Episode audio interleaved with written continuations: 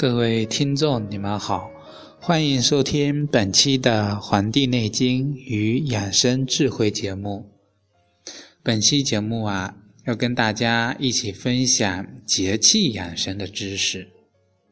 今年的十一月二十二号呢，是我们的冬季的第二个节气，叫小雪。那么进入小雪之后啊，那么我们应该如何？进行保养，去保全我们的身心呢。那么今天啊，就跟大家来分享。说到小雪呀，它其实表示的是一种降雪开始的时间跟程度。十月立冬，小雪展，湿时天已积烟，寒未生而雪未大，故名小雪。这个时候呢，我国的北方啊会出现初雪，虽然这个雪量它有限，但还是提示我们已经到了要御寒保暖的季节。小雪节气前后，天气时常阴冷晦暗，人们的心情呢也会受到很大的影响，所以在这个节气里啊。我们要学会如何在光照少的这个日子里去调养我们自己。那么小雪节气中呢，人的心情会受到很大的影响，啊，特别是容易引发这个心情郁郁的这个情况。所以呀，调节自己的心态，每次在讲到这个节气养生中啊。都会提到，要保持一种乐观的情绪，多晒晒太阳，可以听听音乐，参加一些户外的活动，去增强人的体质。在这个节气里呀，有些地区的这个室外的暖气也开始了供暖，再加上人们呢穿的比较的厚，严实。那么体内的热气散发不出去啊，就容易产生内火，也就是人们常说的容易上火呀。那么经常听说周围的人出现这个口腔溃疡啊、口舌生疮啊，甚至是脸上的疙瘩也比平时多了。这一点啊，其实就是内火的一种表现。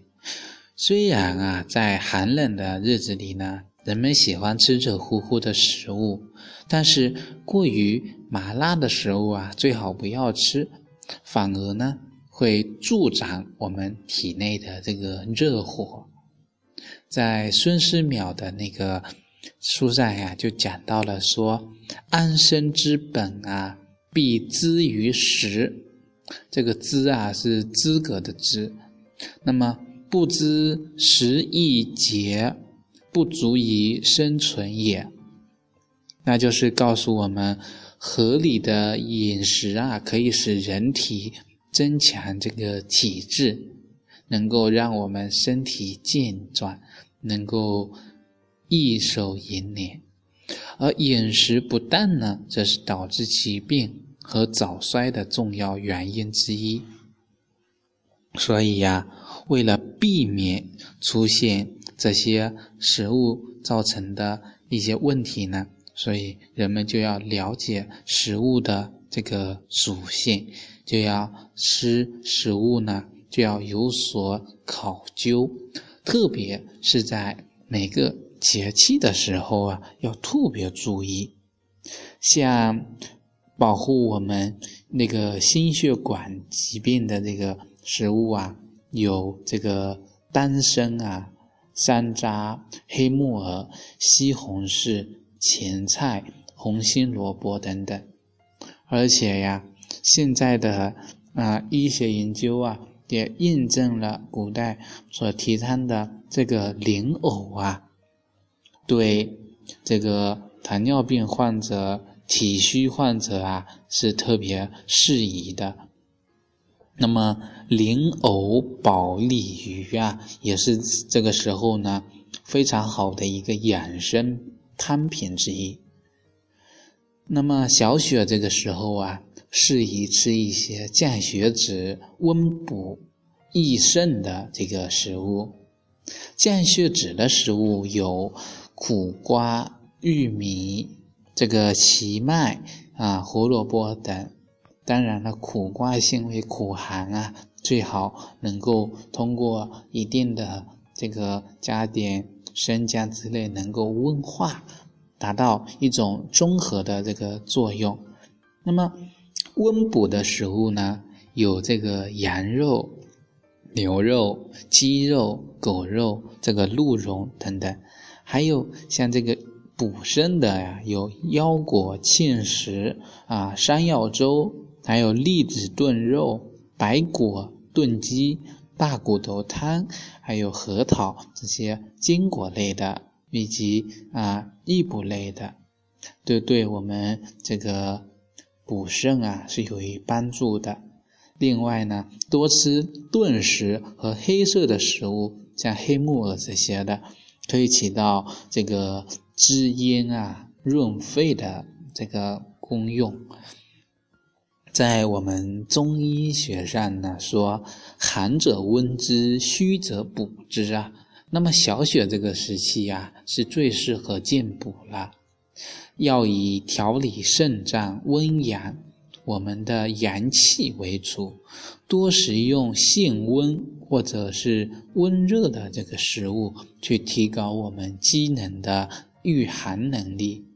那么这里呀，就推荐了一些温补的食物和益肾的食物，包括前面讲到的羊牛肉、鸡肉、狗肉，还有提到的腰果、山药、栗子、白果、核桃之外呢，还有吃这个黑芝麻呀、黑豆啊、黑木耳这些黑色的一些食物。那么。小雪的前后呢，不少地方就开始下小雨。虽然不是下雪，但是因为气候逐渐由冷变寒啊，那么这个湿冷的感觉呀，让不少人也感觉不太舒服。这个时候呢，要开始预防这个冻疮。那么中医学认为啊，这个。冻疮的发生主要是由于阳气不足，外感寒湿之邪，使这个气血运行不畅，淤血堵滞啊，导致发病的。我们可以这么理解：我们冬天的时候，人体的阳气呀都是回缩的，都要归于下部的。那么最容易发生这个。冻疮的主要是在哪些位置呢？有一个位置是耳垂，因为啊，它是裸露在人体的外部的，而且冬部冬季呢也没有给它进行一定的保养保暖，所以呀，容易啊受这个寒气的侵袭，末端啊啊阳气供血不足，导致它这个导致这个冻疮。还有啊，就是人的手啊，人的手啊，整天是暴露在外面的，那么直接跟外边外界的这个寒气相接触，所以也会导致气血运行不畅。那么，那么因为这些湿热的天气，加速了这个体表散热。那么，小雪前后湿度大的地区呢，对于这个人体的精神方面的紊乱啊，还有肢肢体末端的一些循环不良啊，还有手足多汗啊，还有这个运动缺乏、营养不良以及贫血这些慢性疾病患者，常常是成为了。冻疮的主要的对象，所以呀，我们要对这些，嗯，容易发这些情况的人特别的啊注意。那么，小雪节气前后啊，对这个冻疮呀啊，特别要注意的是要锻炼身体，提高机体啊，对预防寒冷的这个适应性。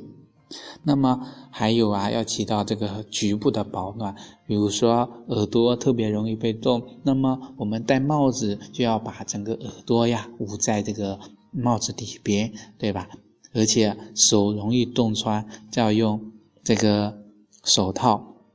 那么首先啊，要从薄的手套戴起，还有这个脚不容易这个冻穿呀，可以这个鞋袜可以。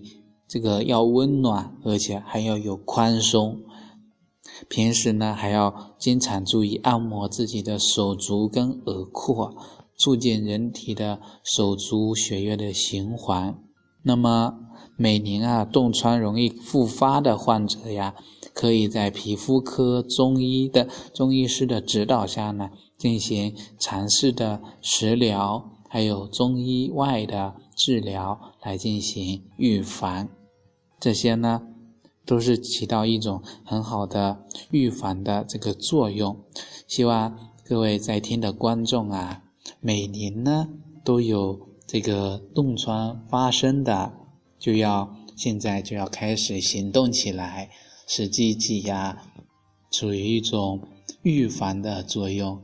所以，我们中医呢，不仅是在病情发展的严重的时候才知道。我们更希望的是治未病，就是我们现代医学所提出的这个预防医学。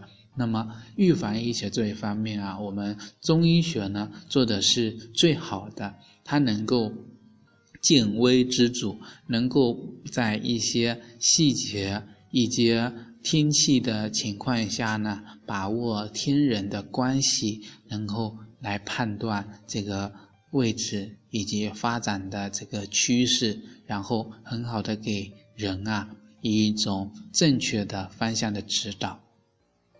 那么，感谢大家收听本期的《黄帝内经与养生智慧》节目，欢迎大家能够加我们的《黄帝内经与养生智慧》这个微信号啊，微信公众号呢是这个《黄帝内经与养生智慧》这。几个字的首字母的这个拼音，那么也欢迎大家能够加我们的 QQ 交流群以及这个新浪微博呀。我们每天啊都会有这个关于养生方面的知识啊推送给大家，供大家来学习。感谢大家收听本期的《黄帝内经养生智慧》节目，咱们下期再会。